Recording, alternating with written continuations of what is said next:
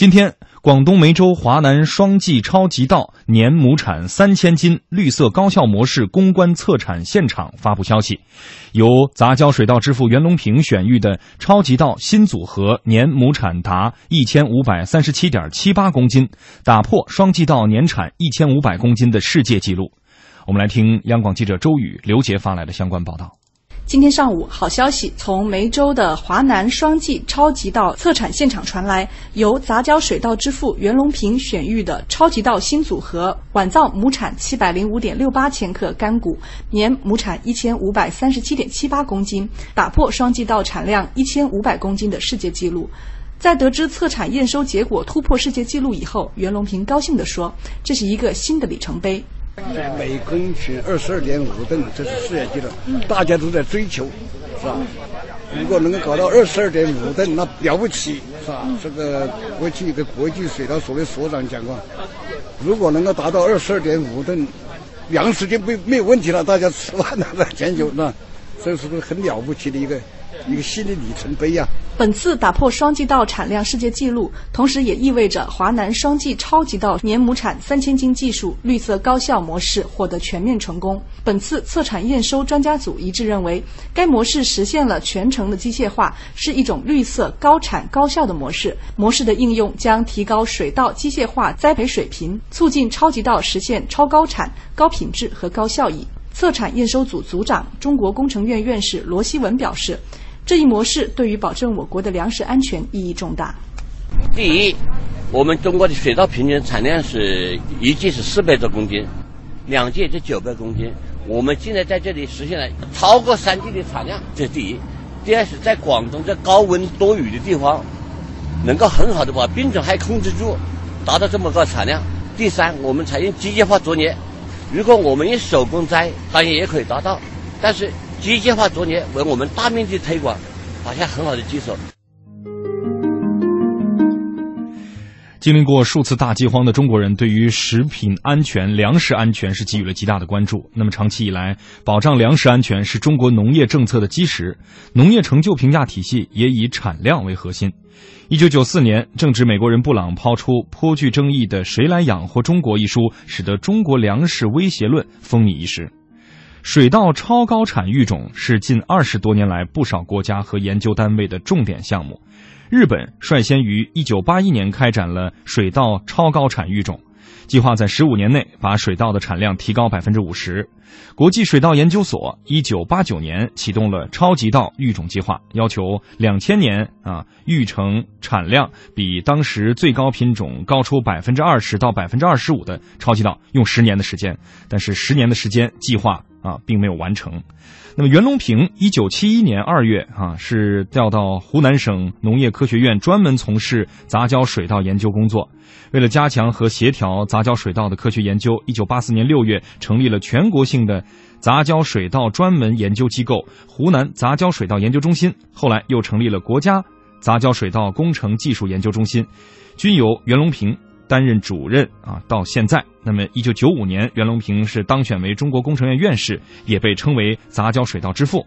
一九九六年，国家农业部正式启动了中国超级稻育种计划，确立了理想株型的塑造与强杂交优势利用相结合的中国超级稻育种技术路线，并提出在二零零零年单季实现亩产七百公斤。二零零五年实现八百公斤和二零一五年实现九百公斤的三期目标。那么到了今天哈，今天我们所关注到这条新闻，也许在众多的新闻里面，可能您是呃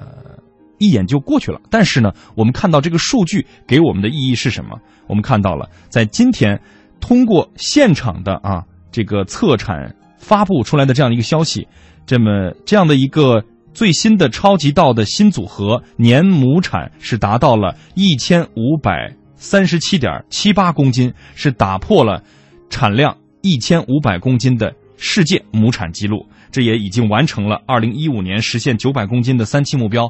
等于是几乎啊是已经超出了百分之三十到四十。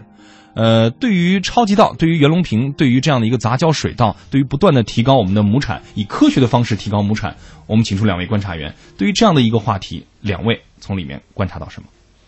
粮食问题仍然是我们所关注的一个热点和焦点。你会发现每年两会哈，就是一号文件往往是关于农业的话题，所以呢，每一次关于农产品的产量，然后品种的变化的每一个话题，都值得我们去关注。当然，现在的社会当中，大家你会发现啊、从事农业生产的人已经越来越少了，但是呃，我们仍然要关注我们的粮食安全。包括我们所说的这个呃，就是土地的这个呃生命线，还有各个领域的一个话题，它都在说明，即使现在丰产丰收，啊、即使现在我们看到连续已经多年我们的这个粮食的这个呃都是一个大丰收的一个状态，但是我们仍然关心这样的一个话题，是为了保证我们呃不缺粮。但更重要的是，保证的是什么？我们粮食的这个高产率上面还有一些更好的一些方面。你比如说，你要是走到国外，尤其是你去到东南亚市场，你看他们其实没有中国人勤快。然后，因为它的这个呃天然的这种环境，它一年可以种三季稻。啊，那就是种子撒下去就等着成长，是是，就是你会觉得，哎呀，这个种植挺容易的。但另外一个方面呢，你会发现，呃，对于国人而言，我们可能需要花更多的精力，然后才能够收获的更多。如果你要是去到东北，你看一年就能只能种一季，嗯，那这时候就更需要在品种、然后产量以及呃各个领域当中来做一些更多的尝试。所以这一次的一个改变，呃，我们看到是在啊、呃华南，那么。也希望这样的一个高产的品种能够往更北的这种领域当中，北北方的城市当中来推进。那么这样的话呢，它对于我们的一个。就是用一个老话叫备战备荒的那种，尤其是备荒的这种，就是说我们属于一个，呃备的这种呃储备的一个思路上来说的话呢，这个话题绝对不是一个呃轻松的话题。它反而让我们对于未来有更多的一个想象空间吧。嗯，在这一次里面哈、特别需要呃要提到的，也是在现场多次被相关的专业人士所提到的，就是在这一个项目里面，这样的一个模式里面是实现了全程的机械化啊，是一种绿色的高产高效的模式，因此也能达到啊打破了双季稻产量一千五百公斤的世界纪录。我们看到。比这个世界纪录啊高出了啊三十七点七八公斤，三十七点七八公斤，我们算起来应该也就是不到一袋米的这样的一个重量，但是这个数字依然要被我们今天所呃记住、所讨论。呃，郭庆老师多出这三十七点多公斤的这个意义是什么？每亩？呃，我觉得就是从袁隆平的角度哈，确实是一个非常呃，就是有贡献和专业的人。他一直其实我们就是今天说这个记录，它其实前面是有限定的。嗯，呃，今年以来，就是仅仅是今年以来，在超级稻的试验田里面，不止这一次打破记录。比如说前段时间，我记得在青岛也曾经打破过记录，包括什么高纬度的记录等等等等。这次是华南的双季稻。嗯，那么也就是说，呃，它在不同的地域啊、不同的地方啊，根据不同的情况，都是在打破他们当地原来这一地域原来的一些产量记录。从这个角度来说，我觉得袁隆平当然是贡献很大的。但是从另外一个角度，我觉得我们也可以考虑另外一些问题，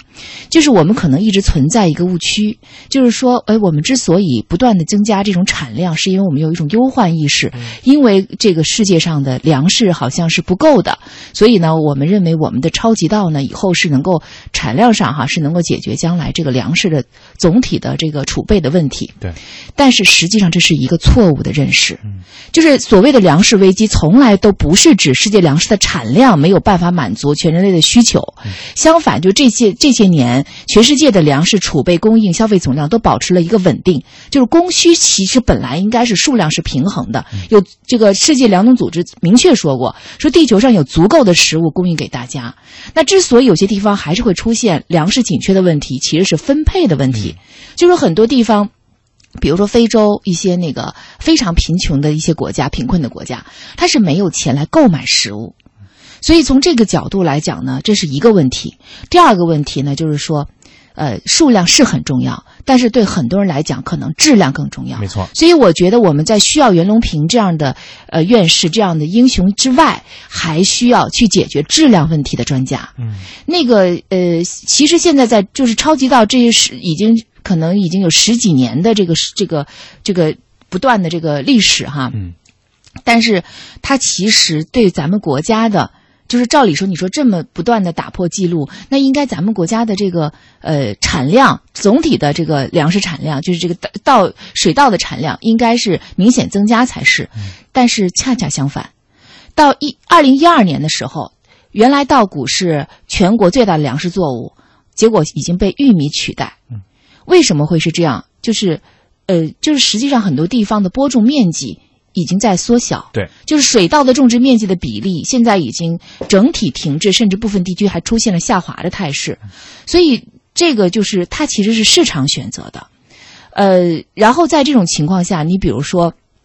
呃，我觉得就是一方面我们需要有这种就是提高产量的，另外一方面也要。也要是也要追求质量的。那么在这方面，其实我们就是这几年有些地方，比如比如大家知道，比如五常的大米啊，还有一些地方的东北的一些大米啊，其实它的稻水稻的这个这个质量啊，其实是也是有有一些提高的。那么但是这种可能提高还是不够。另外还有就是现在我们呃超级稻还有一个现在大家比较争议的一个问题，就是它的种植的。这个成本是比较低，但是化肥、种子、农药等等这方面的成本其实是相比这个常规稻是要高的。对，大水大肥。对，所以就是说，我觉得我们不仅仅需要袁隆平。呃，解决了一个产量、数量上的问题，我们还要解决一个质量上的问题。呃，包括这样的一个育种的具体的一样一个质量，也包括最终哈，呃，到了家家户户的这个饭碗里边，它口感的质量，